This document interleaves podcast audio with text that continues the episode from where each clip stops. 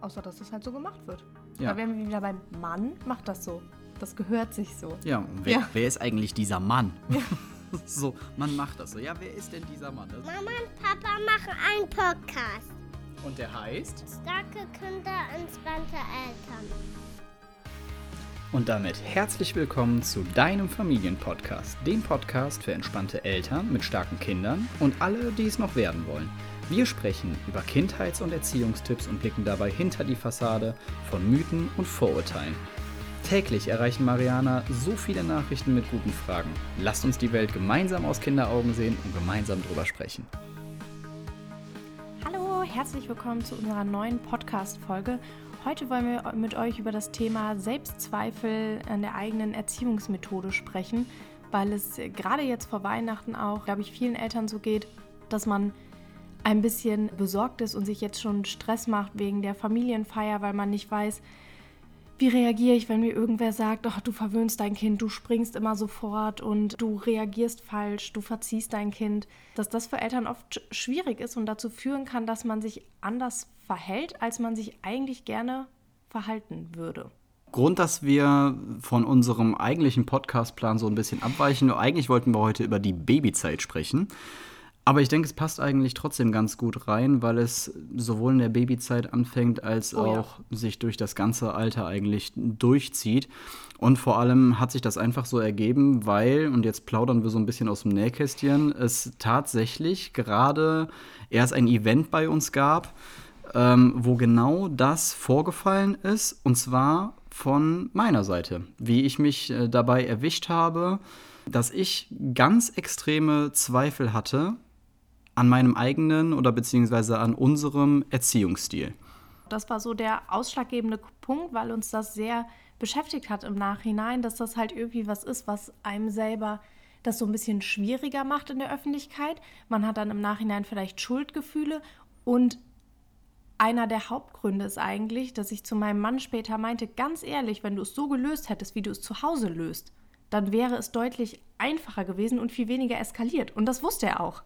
Das heißt, wir wissen eigentlich, dass es mit unserer Methode im Endeffekt entspannter gewesen wäre.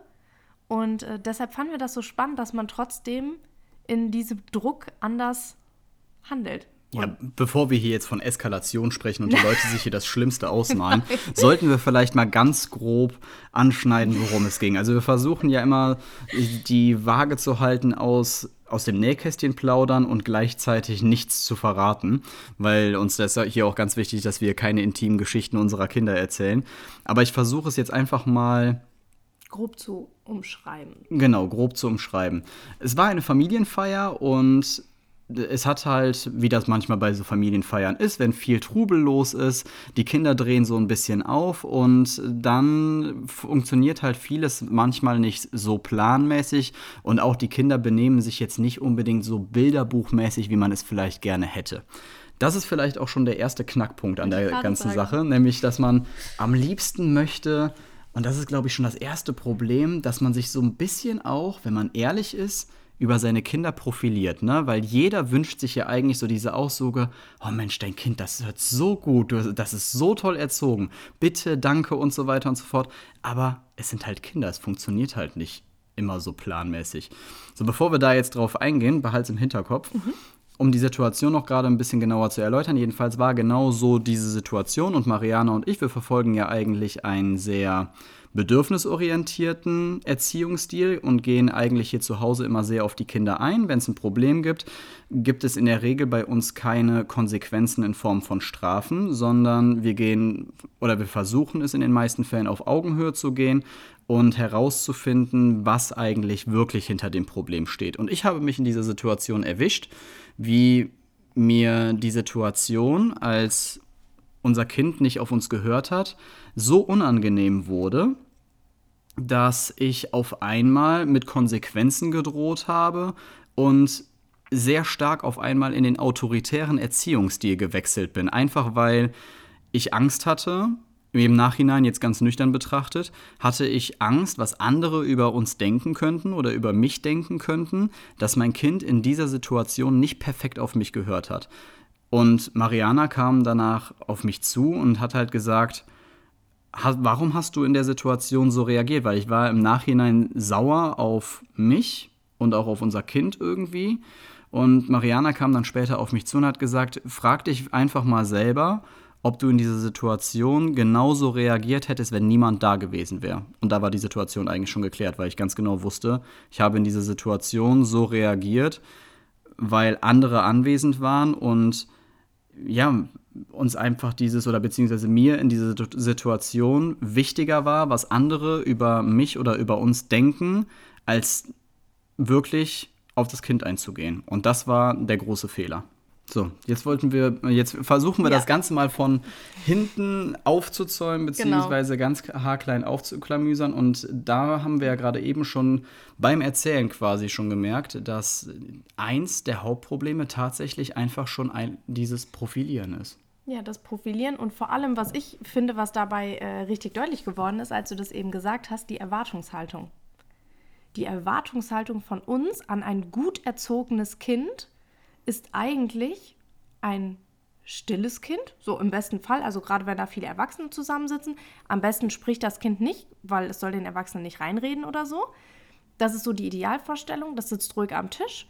Das spricht nicht, beschäftigt sich alleine ganz ruhig, sitzt da vielleicht, malt ein Bild, als wäre das Kind quasi nicht da. Und alle sagen, boah, krass, euer Kind ist aber lieb und ruhig und oh, wie habt ihr das denn geschafft? So, das ist, finde ich, erstmal schon der erste Punkt, dass die Erwartungshaltung an ein Kind einfach gar nicht ist, sich kindgerecht zu verhalten. Die Erwartungshaltung der Gesellschaft, ja. Genau, die Erwartungshaltung der Gesellschaft, ja, auf jeden Fall. Und ich glaube, dass das was ist, was uns dann wieder unterbewusst unter Druck setzt, weil wir das halt ganz genau wissen, dass die anderen so denken und dass die anderen, wenn unser Kind sich anders verhält, auch direkt das Gefühl kriegen, boah, das Kind ist ja gar nicht erzogen. So, das die Eltern, die versuchen da ja gar nicht, das Kind kennt keine Grenzen, gar nichts, nur weil es halt eben vielleicht keine Lust hat, ein, zwei Stunden ruhig zu sitzen und äh, ein Bild zu malen, sondern vielleicht sich bewegen will, vielleicht auch mit den Menschen interagieren will, vielleicht auch mitreden möchte. Also wir haben ein Kind, das möchte ganz viel mitreden, so in Gesprächen, sich mit unterhalten. Und das wird dann aber oft so ein bisschen angeguckt, so, warum redet das jetzt? Wir Erwachsenen unterhalten uns gerade. Ja, und das ist halt das, das Problem ist auch in diesem Fall, wobei sich da vielleicht die Frage stellt, ist es wirklich das Bild der Gesellschaft von einem gut erzogenen Kind? Oder ist es einfach nur das Bild, was wir uns in unserem ja. Kopf ausmalen, was vielleicht, und das ist vielleicht auch dann wieder so ein, das ist dann auch eigentlich wieder so paradox, weil vielleicht denken es auch alle so. Weil wir ja. haben ja, wir sind auf dieses Thema eingegangen. Wir haben eigentlich gesagt, direkt nachdem das passiert ist, darüber sollten wir eine Podcast-Folge machen.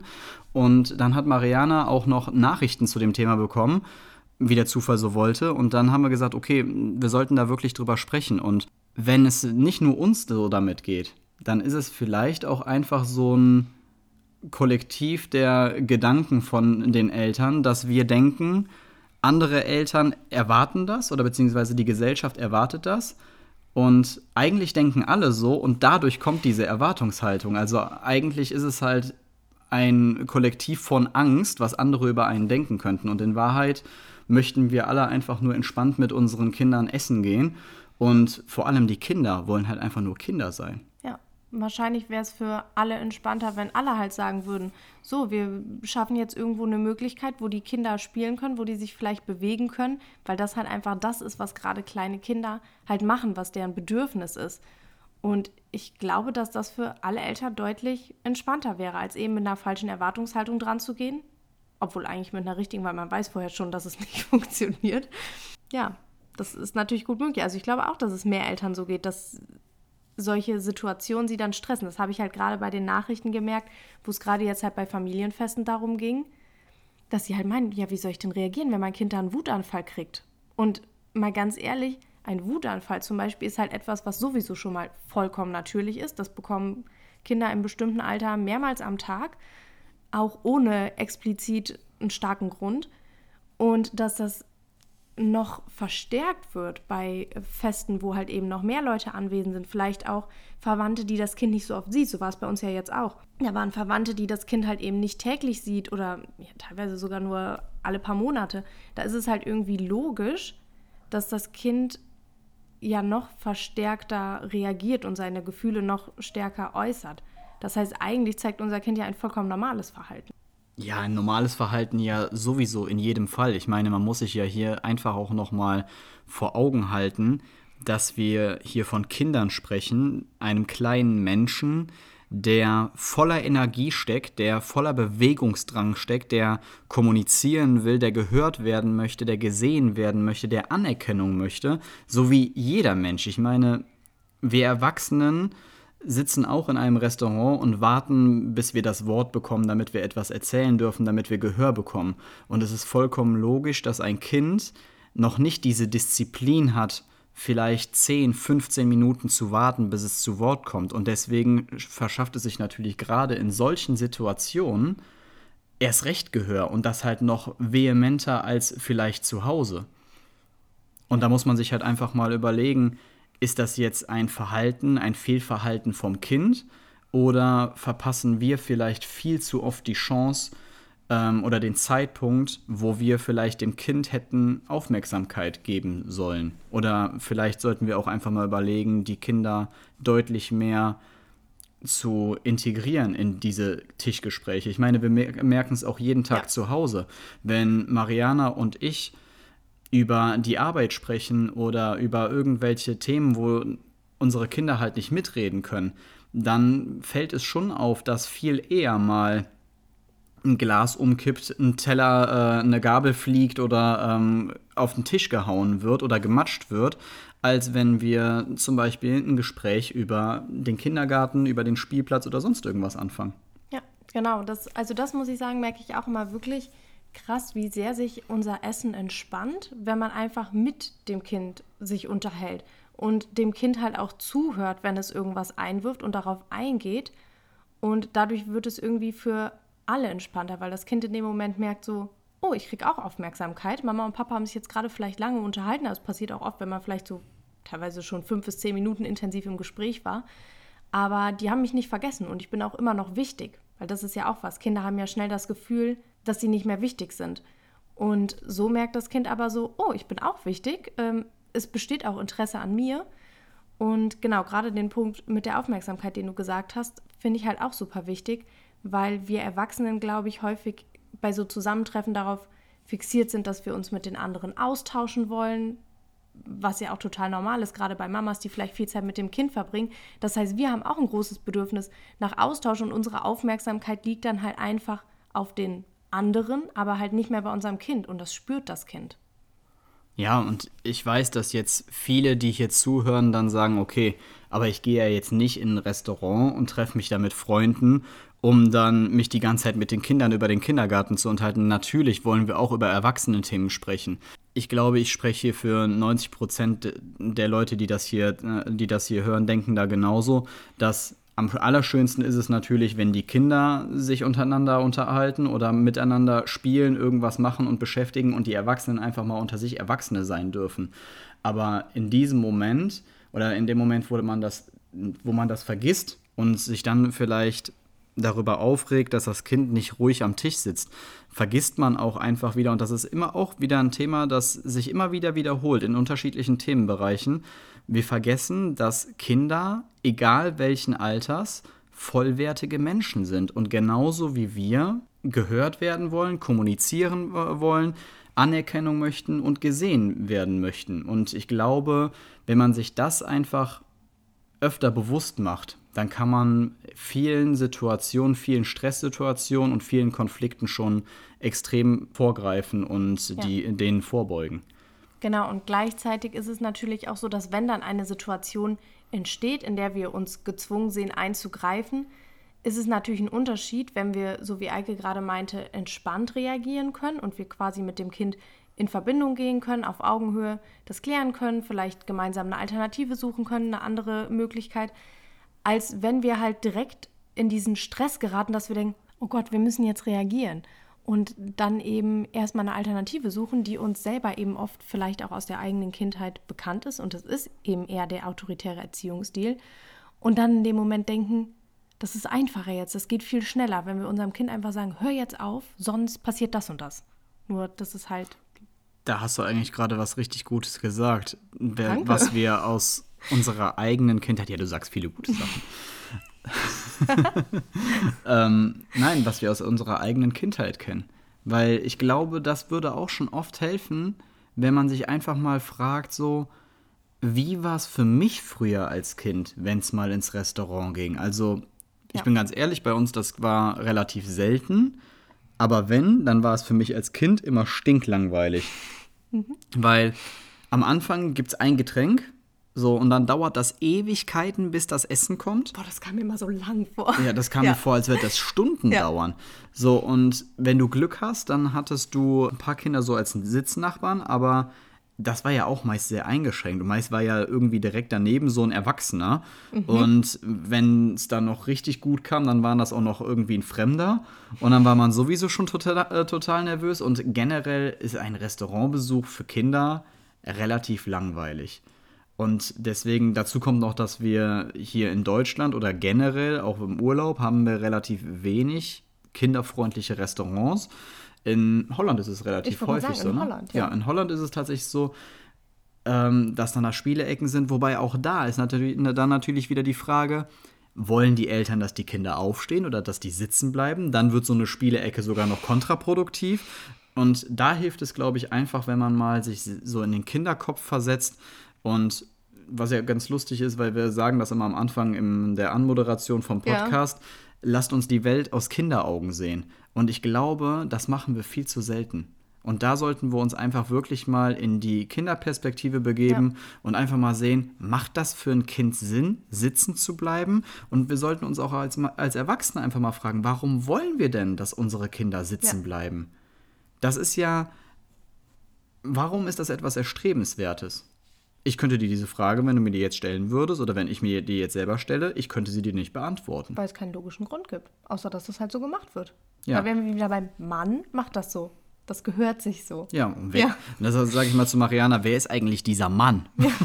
so, man macht das so. Ja, wer ist denn dieser Mann? Das ist eigentlich, müsste man Leuten, die diese Aussage tätigen, genau mit dieser Gegenfrage Ja. entgegenkommen. Und ich habe letztens noch in einem anderen Podcast gehört, wie paradox es eigentlich ist, dass wir unsere Kinder oder dass auch wir als Kinder eigentlich dazu erzogen werden, still zu sitzen, den Mund zu halten und nur zu sprechen, wenn wir gefragt werden. Und wenn wir auf einmal im Erwachsenenalter sind und im Berufsleben sind, dann sollen wir auf einmal auf Kunden zugehen, äh, sollen als Verkäufer arbeiten, als Fachkräfte und oder als Kellner sollen wir dann auf einmal auf Menschen zugehen und denen etwas anbieten. Auf einmal sollen wir nicht an unserem Ort bleiben, sondern sollen an den Tisch laufen und sollen die Leute ansprechen. Genau das, was uns als Kind verboten wurde. Das heißt, diese komplette, offene, kommunikative Art, die erziehen wir unseren Kindern ja mit dieser Art und Weise ab.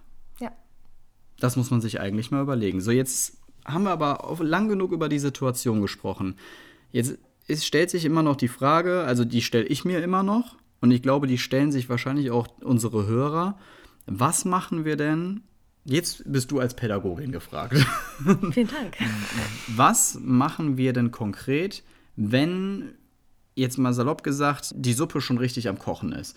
So, das Kind hat wirklich partout keine Lust mehr sitzen zu bleiben, es ist laut und wie es jetzt zum Beispiel bei uns im Restaurant war. Unser Kind hat absolut keine Lust mehr sitzen zu bleiben, hat keine Lust mehr auf das Restaurant, es ist stinklangweilig, es will jetzt rumlaufen, spielen. Was mache ich? Naja, also die Lösung ist eigentlich recht einfach. Man überlegt sich, welches Bedürfnis hat das Kind. Du hast jetzt gesagt, das Bedürfnis ist zum Beispiel, es will sich bewegen, es will nicht mehr still sitzen. Und dann sucht man eine Möglichkeit, mit der beide Seiten zufrieden sind. Zum Beispiel einer der Elternteile geht mit dem Kind raus. Ganz ehrlich, wenn mehrere Kinder dabei sind, kann auch einer einfach mal so super nett sein und mehrere Kinder mitnehmen. Oder man tut sich zu zweit, damit der Erwachsene nicht allein ist und geht vielleicht einfach mal mit den Kindern raus, dass sie sich ein bisschen bewegen können. Vielleicht auch zum Beispiel vorm Essen, damit die Kinder halt beim Essen auch wirklich bereit sind, sitzen zu bleiben.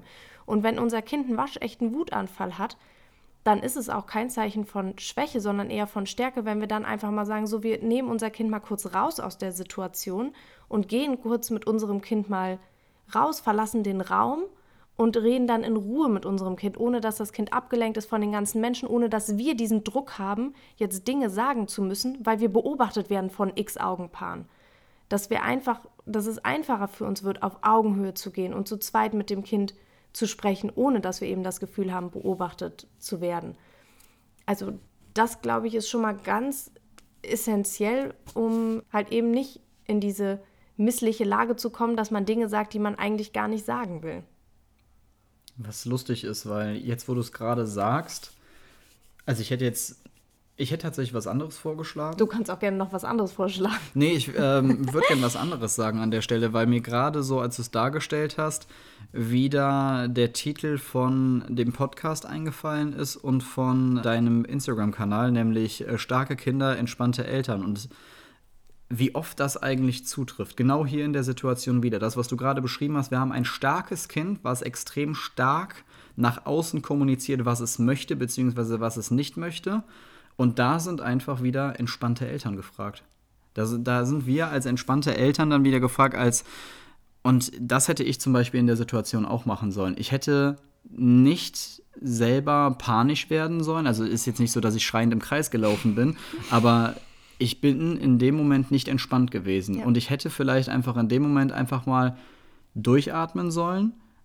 Hätte sagen sollen, okay, ich gehe mal gerade ganz kurz mit ihm raus oder ich gehe mal gerade mit ihm äh, ein paar Schritte vom Tisch weg und ja, wie man es halt zu Hause macht. Runter, auf Augenhöhe gehen, fragen, was ist los, die Situation erklären, warum man jetzt vielleicht nicht gerade sofort das Restaurant verlassen kann und auf den Spielplatz gehen kann. Es ist halt tatsächlich so, wenn man halt dieses starke Kind hat, dann sollte man es nicht dafür bestrafen, dass es stark ist und das nach außen hin kommuniziert, sondern man sollte als entspannter Elternteil, sollte man dem Kind helfen. Genau, dem Kind helfen. Das ist das einzig Sinnvolle, wenn wir ankommen mit, wenn du jetzt nicht sofort sitzen bleibst, dann äh, darfst du heute Abend kein Fernsehen gucken. Also abgesehen davon, dass unser Kind dann wahrscheinlich anfängt zu schreien, ich will heute Abend aber Fernsehen gucken und wir direkt das nächste Problem haben, äh, ist das halt was, wo wir total unentspannt sind und wo wir auch einfach nicht zu einer Lösung kommen können. Während, wie du sagst, wenn wir eben rausgehen, kurz aus der Situation und mit dem Kind sprechen, wir halt überhaupt erst die Möglichkeit bekommen, gemeinsam eine Lösung zu suchen, mit der halt beide zufrieden sind. Danach sind wir entspannt, das Kind ist entspannt und damit helfen wir halt eben uns beiden und den anderen Gästen wahrscheinlich auch. Jetzt bin ich mit der Oma und dem Opa im Restaurant. Das Kind schreit, schmeißt die Gabel vom Tisch, ähm, schmeißt den Löffel vom Tisch, fängt an zu äh, schreien und du sagst, so, ich gehe mal gerade mit ihm raus. Was sagt Oma dann oder was sagt Opa dann? Ah, hat er gewonnen? Ja, das stimmt. Wie begegne ich dem? Also, wir haben ja schon ein paar Mal drüber gesprochen, aber genau diese Situation kann so ähnlich auftreten. Es muss auch nicht Oma oder Opa sein, das kann auch die Tante, ein Kumpel oder sonst irgendwer sein. Aber der Spruch, Auf jeden Fall. Also gerade jetzt äh, um die Weihnachtszeit wird das, glaube ich, häufiger kommen von Tante, Onkel, Oma, Opa. auch ja. ein sehr beliebter Spruch ist, der hat euch aber ganz schön im Griff. Genau, der hat euch aber ganz schön im Griff. Ja, das ist auch immer super, ja. Und das kommt natürlich immer darauf an, welches Ziel man hat. Sind das irgendwelche Verwandten, die man nicht so oft sieht und es ist einem egal, dann kann man natürlich einfach drüber hinweglächeln. Aber wenn es jetzt Leute sind, mit denen man häufiger zu tun hat, dann finde ich immer, dass es sich lohnt, mit den Leuten darüber zu sprechen, warum man vielleicht so handelt. Und auch eben vielleicht zu erklären, so, es geht hier nicht um Gewinnen oder Verlieren. Keiner von uns hat gewonnen oder verloren. Es geht hier einfach nur darum, dass das Kind ein Bedürfnis hat, wir ein Bedürfnis haben und wir finden, versuchen eine Lösung zu finden, die für uns alle am entspanntesten ist. Weil das, glaube ich, schon mal das erste Problem ist. Dieser Gedanke, Gewinn, Verlieren, das Kind hat euch im Griff. So, nein, das Kind ist ein Mensch und dieser Mensch hat nun mal auch Bedürfnisse. Das ist halt, ja, ein ganz normaler Mensch. Wenn irgendein Erwachsener ein Problem beim Essen hätte, dann hätten da alle vollstes Verständnis für. Tatsächlich gehen da unsere Meinungen auseinander, weil ich persönlich bin ja mittlerweile des Erklärens müde. Und Ich ähm, weiß. ja, ich weiß, äh, ich meine, du hast einen Kanal gemacht, um es äh, der ganzen Welt zu erklären.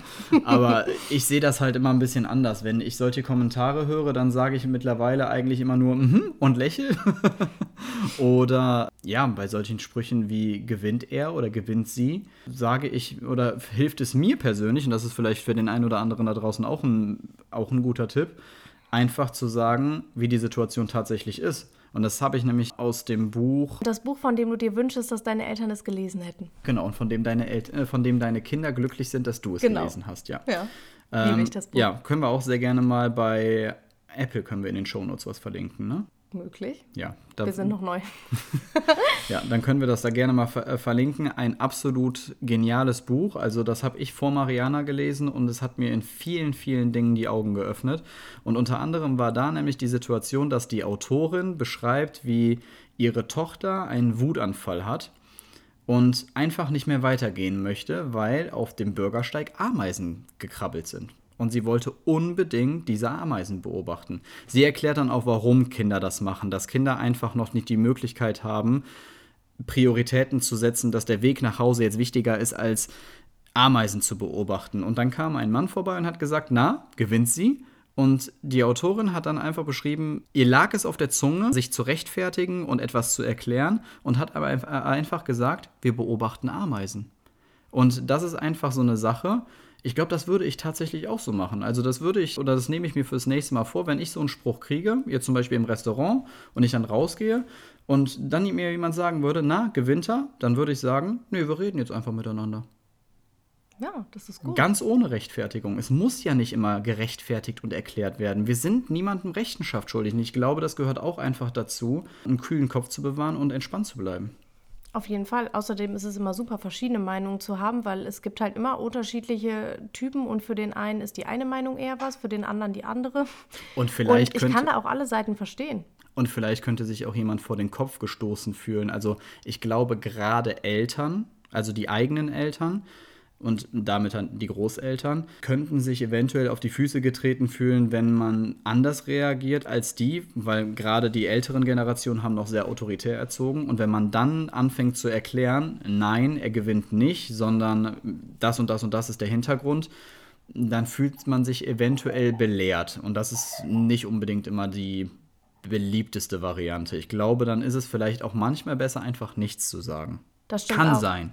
Aber die Frage ist dann, wenn wir jetzt auch mal aufs Weihnachtsfest gucken, was ja bald bevorsteht, wie du zum Beispiel reagieren würdest, äh, wenn halt die Oma zum Beispiel ankommt und sagt, ja, sagst du jetzt auch mal Danke für dein Geschenk und äh, kriegt die Oma auch einen Kuss als Dankeschön oder so? Also ich persönlich muss sagen, dass es mir da schwer fallen würde, ja, was heißt ruhig zu bleiben? Aber ja, was heißt ruhig bleiben? Also man kann dann jetzt natürlich anfangen zu erklären und sagen, dass ein Kuss zu verlangen schon eine Grenzüberschreitung ist und dass das sehr wichtig ist und man könnte da jetzt einen Fachvortrag draus halten, welche Schutzmechanismen damit zu tun haben. Man könnte aber auch einfach in dem Moment ganz beschwichtigend eingreifen und einfach sagen, ist okay, wenn du der Oma keinen Kuss ja, geben möchtest. Das finde ich auch super wichtig, weil ich die Frage öfter gelesen habe und ich auch finde, dass man in dem Moment sich einfach mal bewusst werden muss, dass man halt für sein Kind einsteht. Und man da quasi, also gerade bei der Situation, finde ich, hat man so ein bisschen die Wahl zwischen die Erwartungen der Oma erfüllen und zu versuchen, das Kind quasi dazu zu drängen, was in meinen Augen halt total falsch wäre. Ähm, was aber, glaube ich, passieren kann, gerade wenn man vielleicht eine schwierigere Bindung hat und Angst hat vor der Reaktion der Oma. Aber auf der anderen Seite steht halt eben einfach, das Kind zu schützen. Und deshalb sehe ich das genauso wie du, dass es in der Situation halt vielleicht einfach hilfreich ist, auf Augenhöhe des Kindes wiederzugehen und zu sagen, alles gut, du musst der Oma keinen Kuss geben, wenn du nicht möchtest. Oder auch einfach, man kann auch einfach für das Kind Danke sagen und sagen, vielen Dank für das Geschenk. Mein Kind hat sich darüber gefreut. Oder ne, mein Kind spielt gerade damit, du siehst, es freut sich darüber. So, wenn man da jetzt wieder zurückgeht auf das, was du eben gesagt hast und sich in die eigene Kindheit versetzt, ist das halt, finde ich, wieder was, wo ich mich zumindest super unwohl gefühlt habe als Kind. Vor allem, dass angesprochen wird. Ja. Man darf sich da auch wieder vor Augen führen, in was für einer Situation das Kind sich da befindet. Und ich sage jetzt mal, die Oma ist da eigentlich noch das harmloseste Beispiel, weil in der Regel ist die Oma eine sehr vertraute Person. Ja. Aber was vielleicht ein deutlich realistischeres Beispiel zum Beispiel sein könnte, wäre dann Patentante, Patenonkel. Ja. Die ja dann deutlich fremder sind. Und oft ist es da ja auch so, dass wir Eltern auch, häufiger mal sagen, kriegt der Onkel denn einen Kuss das als stimmt. Dankeschön. Ne? Ja. Und das sollte man sich halt einfach mal vor Augen halten, dass das halt ja ein gewisser Zwang ist oder eine Aufforderung ist, die dem Kind per se schon sehr unangenehm sein kann. Ja. Und dass wir Kinder generell zu keiner Handlung anstiften oder zwingen sollten, sondern Kinder folgen immer Vorbildern. Und ich glaube, wenn man das verstanden hat, dann ist es eigentlich relativ eindeutig, warum man ein Kind auch nicht zum Danke zwingen muss, sondern wenn, es, wenn das Kind in dem Moment nicht Danke sagen möchte, dann sagt man halt, ist schon okay und bedankt sich aber selber überschwänglich als gutes Beispiel und erklärt dem Kind dann anschließend, ich habe mich für, ist es okay, dass du nicht Danke gesagt hast, ich habe mich für dich bedankt. Leute freuen sich darüber, wenn man sich bedankt.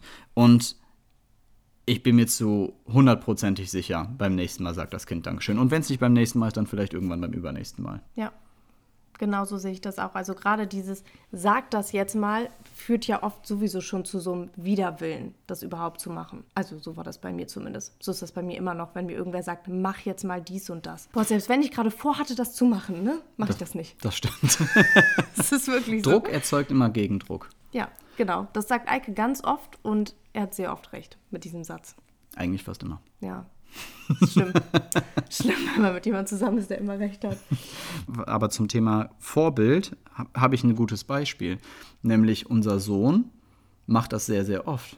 Wenn ich, dir, wenn ich dir das jetzt sage, dann fällt es dir auch direkt auf. Wenn ich dir zum Beispiel irgendwas ganz Nettes sage, wenn ich dir ein Kompliment mache, dass du gut aussiehst oder dass ich dich besonders lieb habe und du dich überschwänglich freust, dann macht er stimmt. das meistens fünf Minuten später auch, weil Ja. Kinder sehen oder Kinder beobachten uns ganz, ganz genau. Ich glaube, das unterschätzen wir ganz oft. Und wenn denen die Reaktion gefällt, dann machen die das nach. Ja. Das kann von extremem Vorteil sein, wenn wir mit gutem Vorbild vorangehen. Das kann uns aber auch auf die Füße fallen. Zum Beispiel, und da kommt jetzt das nächste Beispiel, wenn wir ein jüngeres Kind haben und das schmeißt den Löffel vom Tisch. Ja, wir sprechen jetzt von einem sechs Monate alten Baby und daneben sitzt der Vierjährige. Der sieht das, sieht, dass die Oma sich köstlich darüber amüsiert oder das Kind haut mit dem Löffel in die Suppe rein. Alles ist voll mit Tomatensuppe. So, die Eltern lachen, weil es ist ja ein Baby. Was macht denn der Vierjährige? Der möchte genau die gleiche Aufmerksamkeit. Der möchte auch, dass die Leute über ihn lachen. Also haut er mit dem Löffel in die Suppe. Was machen die Erwachsenen und sagen, du weißt doch, dass du das nicht machen sollst. Ja, und das ist jetzt nicht einfach so ein Beispiel, sondern weil wir zwei Kinder haben und es in so vielen Situationen beobachten, also auch bei uns selber, aber auch bei anderen, dass Dinge bei der Kleinen lustig sind und beim Großen ist genau, also wie oft er das auch danach macht und genau das Gleiche ist bei ihm dann nicht lustig, weil man denkt so, der weiß es doch besser. Genau, und er weiß es aber halt nicht besser. Nee, er erwartet halt eben auch die gleiche Reaktion. Und deswegen, ich glaube, da muss man sich einfach auch da wieder, und ich glaube, das ist der Top-Tipp aus dieser Podcast-Folge, man muss sich einfach öfter in die Position des Kindes versetzen. Mein Gott, ich habe gehofft, dass du das sagst. Ich dachte so, was mache ich jetzt, wenn er was komplett anderes sagt? Dann hätten wir es rausschneiden müssen. Nein, also ich glaube, aber das ist egal, ob das jetzt in der Kinderperspektive ist oder, ne, wir haben ja auch schon darüber gesprochen, Partner, äh, Stichwort Partnerschaft. Es ist immer von Vorteil, die, in den Kopf der anderen Person zu wechseln und mal Ja. darüber nachzudenken, wie fühlt sich die Person gerade in dem Augenblick. Das ist vollkommen egal, ob das gegenüber ein Erwachsener ist oder ein Kind. Denn ein Kind ist ein vollwertiger Mensch, genau wie ein Erwachsener, auch wenn es vielleicht noch nicht so in der Schwere von Dingen unterscheiden kann, wie es ein Erwachsener vielleicht kann.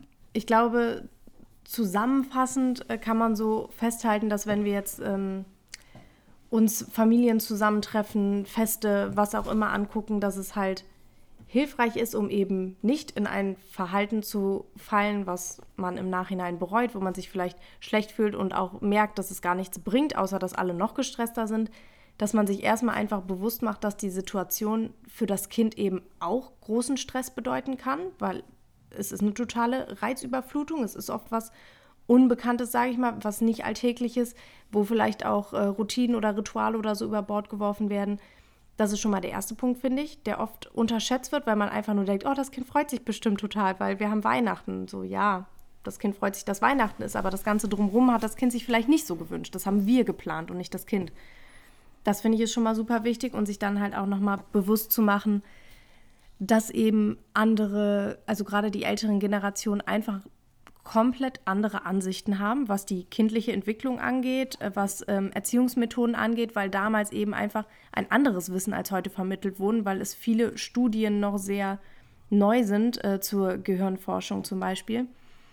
Generell muss man da aber sagen, das betrifft nicht nur die ältere Generation, sondern auch viele, der jüngeren Generation, ja. die es halt einfach von der älteren Generation übernommen hat. Genau. Was man auch, was man auch per se jetzt nicht irgendwie verteufeln darf, weil man darf es den Leuten nicht übel nehmen. Sie handeln einfach nach bestem ja. Wissen und Gewissen. Auf jeden Fall. Die haben sich halt vielleicht einfach noch nicht so intensiv mit dem Thema auseinandergesetzt. Aber deshalb, das finde ich ist halt auch immer wichtig, sich nochmal bewusst zu machen, da will einen keiner ärgern, weder das Kind äh, noch die Oma oder so oder die Tante, sondern die wollen auch mit ihrem Ratschlag vielleicht helfen oder so. Ja, deshalb, ich glaube, dass das auf jeden Fall helfen kann, sich das alles bewusst zu machen, in der Situation entweder an Ort und Stelle versuchen durchzuatmen und die anderen auszublenden oder halt wirklich einfach aus der Situation rauszugehen mit dem Kind und das entspannt zu zweit klären und dann erst wieder in die Situation reinzugehen. Genau, und das ist halt wichtig ist, dass man das macht und dass man dann auch ganz ohne Scham wieder zurück an den Tisch gehen kann und sagen kann, so, wir brauchten gerade einfach mal eine Auszeit, wir mussten mal gerade miteinander quatschen, jetzt ist alles wieder in Ordnung.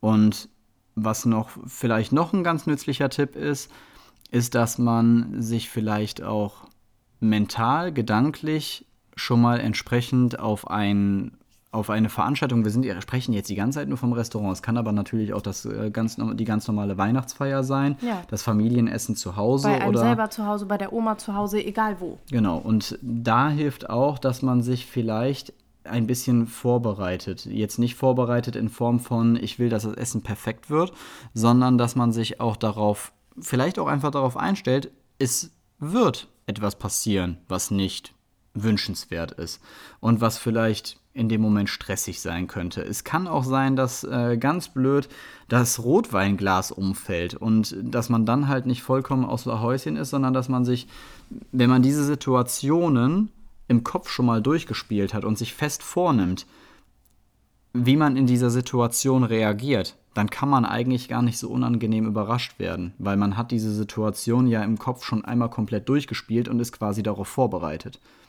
Genau, man kann sich quasi schon Möglichkeiten suchen oder vorher auch mit dem Partner absprechen und schon mal grob abklären. So, wenn jetzt äh, das und das eintreten sollte, weil das vielleicht was ist, was häufiger passiert beim Kind, so, wie gehen wir vor? Wer übernimmt vielleicht das Kind? Wer reagiert wie, damit man halt eben in der Situation entspannter ist, weil man halt einen genauen Fahrplan hat, wie man jetzt reagieren will und eben nicht so gestresst ist, dass man auf einmal denkt, oh Gott, jetzt gucken mich alle an, was, was kann ich jetzt machen? So, sondern dass man ganz genau weiß, ah, okay, die, die Situation, ich reagiere jetzt so. Ja, ich glaube, dass es dann trotzdem ein entspanntes Fest werden kann, wenn man sich halt auch davon verabschiedet, dass halt alles perfekt läuft, das Kind vollkommen ruhig ist, keinen einzigen Wutanfall hat, sondern halt eben einfach eine normale Erwartungshaltung es ist auch entwickelt. Schon, es ist auch schon ein Riesenunterschied. Jetzt Stichwort Weinglas, Suppe, ein Glas fällt um es ist schon ein Riesenunterschied, ob man aufspringt und sagt, oh Mist, ne? oder ob man sagt, alles gut, ne? und dann halt ganz in Ruhe das macht. Weil Fakt ist halt, wenn das Glas umkippt, man muss so oder so die Tischdecke wegräumen, man muss es so oder so abtrocknen. Und es macht letztendlich keinen Unterschied für diese Situation, ob du das jetzt gestresst machst, mit schlechter Laune, oder ob du das relaxed mit einem Lächeln auf den Lippen machst. Du musst das Kind nicht dafür loben, dass es das Glas umgeschmissen hat, aber es kann genauso gut einem Erwachsenen passieren. Und deswegen, wenn man sich da einfach nur vornimmt, in der Situation entspannt zu sein und sich nicht davon verrückt machen zu lassen, dass da vielleicht ein paar mehr Zuschauer als beim regulären Familienessen sind, dann steht dem entspannten Essen eigentlich nichts im Wege. Also Entspannung beginnt und endet halt bei uns im Kopf. Davon bin ich eigentlich fest überzeugt. Ich ja. habe es jetzt selber erfahren dürfen und ich sehe dem Weihnachtsessen jetzt eigentlich tiefenentspannt entgegen. Ja, auf jeden Fall. Ich auch, weil ich weiß, dass wir an einem Strang ziehen, wir uns dann nicht verunsichern lassen. Genau. Und im allerschlimmsten Fall, wenn wirklich alles drunter und drüber geht, dann. Ja, dann kann man auch mit den Kindern durchziehen, ganz ehrlich. Genau, dann packt man sich halt die Kinder und sagt: So, wir gehen jetzt mal gerade, äh, tut uns leid um das Essen, aber wir gehen jetzt mal gerade eine Runde spazieren, wir kommen äh, in fünf Minuten wieder. Und dann ist es halt eben so. Und dann kann man ja auch anschließend, wenn die Kinder nachher ruhig spielen oder so, dann kann man ja auch zum Gastgeber gehen, wenn man jetzt nicht selber der Gastgeber ist, kann man ja auch hingehen und sagen: Du, sorry, ich wollte nicht unhöflich sein und äh, das Essen verpassen, aber die Kinder waren waren in dem Moment so ein bisschen unruhig. Man kann auch sagen, das war mir unangenehm. Ne? Auch da wieder Kommunikation, das A und O. Wenn man offen auf andere Menschen zugeht, dann wird man in den wenigsten Fällen Ablehnung erfahren. Auf jeden Fall. So, und wieder ist die Podcast-Folge über Die- 40 Minuten Die lang. 30 Minuten lang werden sollte. Ich glaube, unsere Podcast-Länge ist ab sofort 40 Minuten. Ja. Aber vielleicht können wir dem einen oder anderen ja helfen. Wenn die Folge raus ist, könnt ihr auch mal in meiner Instagram-Story abstimmen, ob 40 Minuten okay sind oder ihr lieber weniger wollt. Also vielen Dank, falls ihr bis hierhin zugehört habt. Wir äh, freuen uns wie immer, falls ihr uns äh, Feedback geben wollt oder unseren Kanal abonnieren wollt, auf welchen Plattformen auch immer das geht. Bei, Bei Apple kann man ihn abonnieren. Genau, bei Apple kann man, nee, abonnieren kann man ihn auch bei Spotify, genau. Aber bei Apple kann man ihn abonnieren und bewerten und auch einen Kommentar abgeben.